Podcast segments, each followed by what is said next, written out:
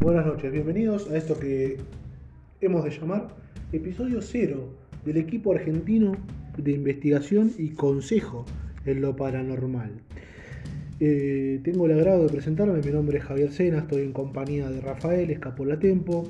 Eh, buenas noches Rafael. Buenas noches Javier. Eh, recién hace unos minutos hemos publicado la introducción de Rafael, que me ha agradado mucho, es muy rica, ha tocado diversos temas. Eh, lo que pretendemos con este capítulo cero es darles un paneo general de lo que vamos a trabajar durante el año. Y lo que vamos a trabajar durante el año es lo siguiente. Tenemos preparado diversos trabajos de campo. Vamos a empezar por el norte de nuestro país, más apropiadamente la provincia de Jujuy, donde tenemos un corresponsal llamado Domingo Japolatempo, es el primo de nuestro gran amigo, que es una persona muy inteligente y nos ha propuesto tres aventuras espeluznantes. La primera consta de contacto extraterrestre, es un punto en las sierras, en las montañas.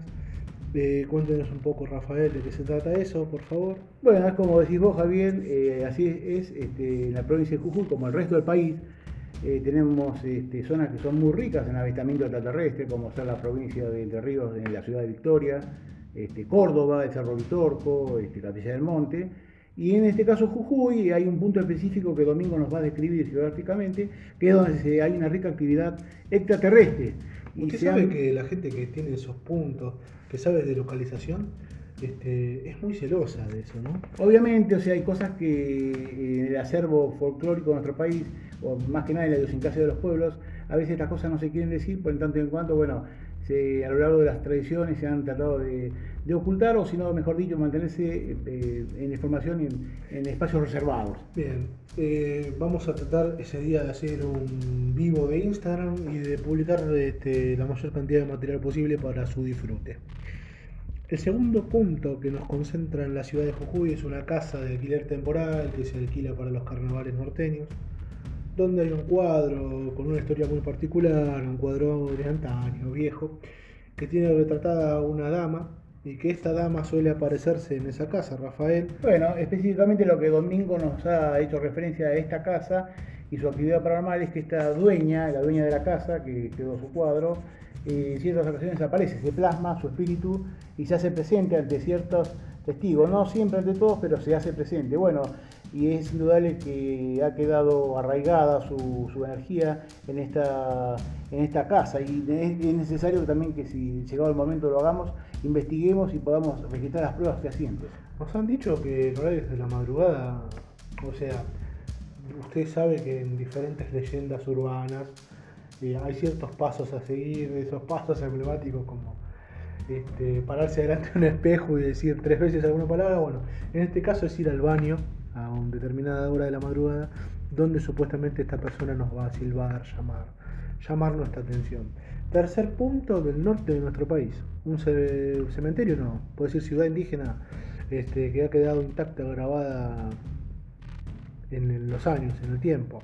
Correcto, correcto, Javier. Bueno, los pueblos originarios eh, tuvieron sus costumbres ancestrales y místicas, y que, bueno, obviamente eso ha quedado también plasmado. En, eh, no olvidemos que nuestro país, eh, en su población originaria indígena, y bueno, tenían sus conceptos religiosos, su idiosincrasia propia, que eso ha quedado en el, en acontecer de los pasados y ha quedado plasmado, bueno, y se ha transmitido de generación en generación, de palabra y palabra entre en estos grupos étnicos. Eh, yo quiero decirles que esto es crudo, esto es la realidad.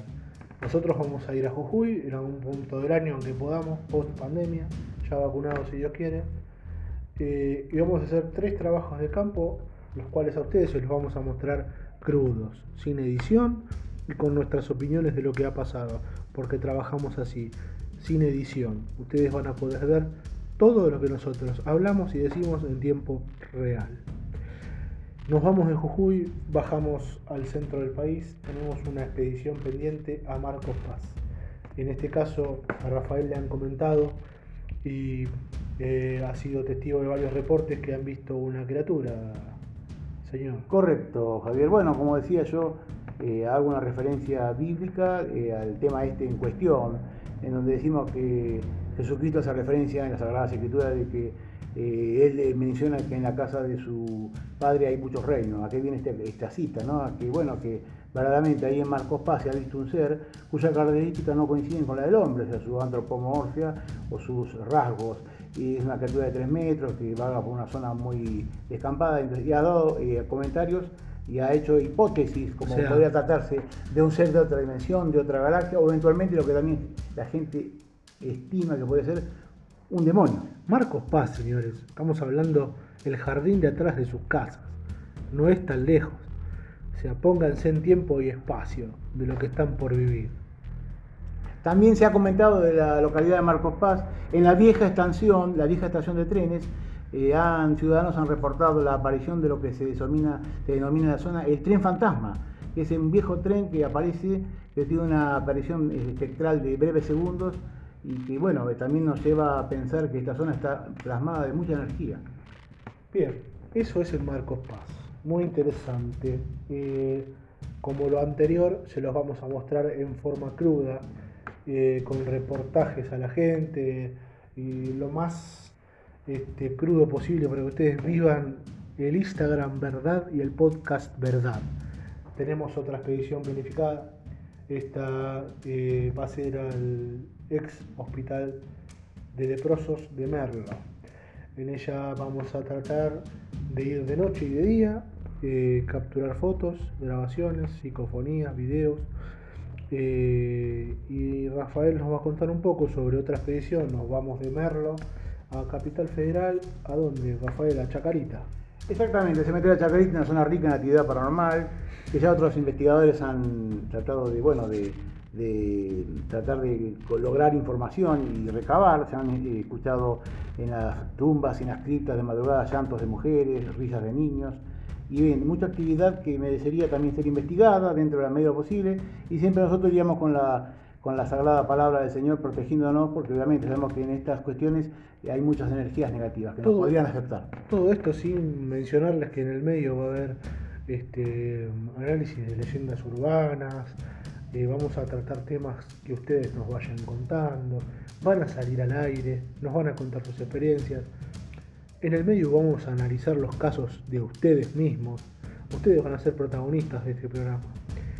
Eh, bien, eh, no se pierdan el siguiente episodio, yo se los recomiendo. El episodio 1, donde ya vamos a tener este, temas específicos. Si ustedes se quieren comunicar con nosotros, lo pueden hacer a reporte.paranormal.gmail.com.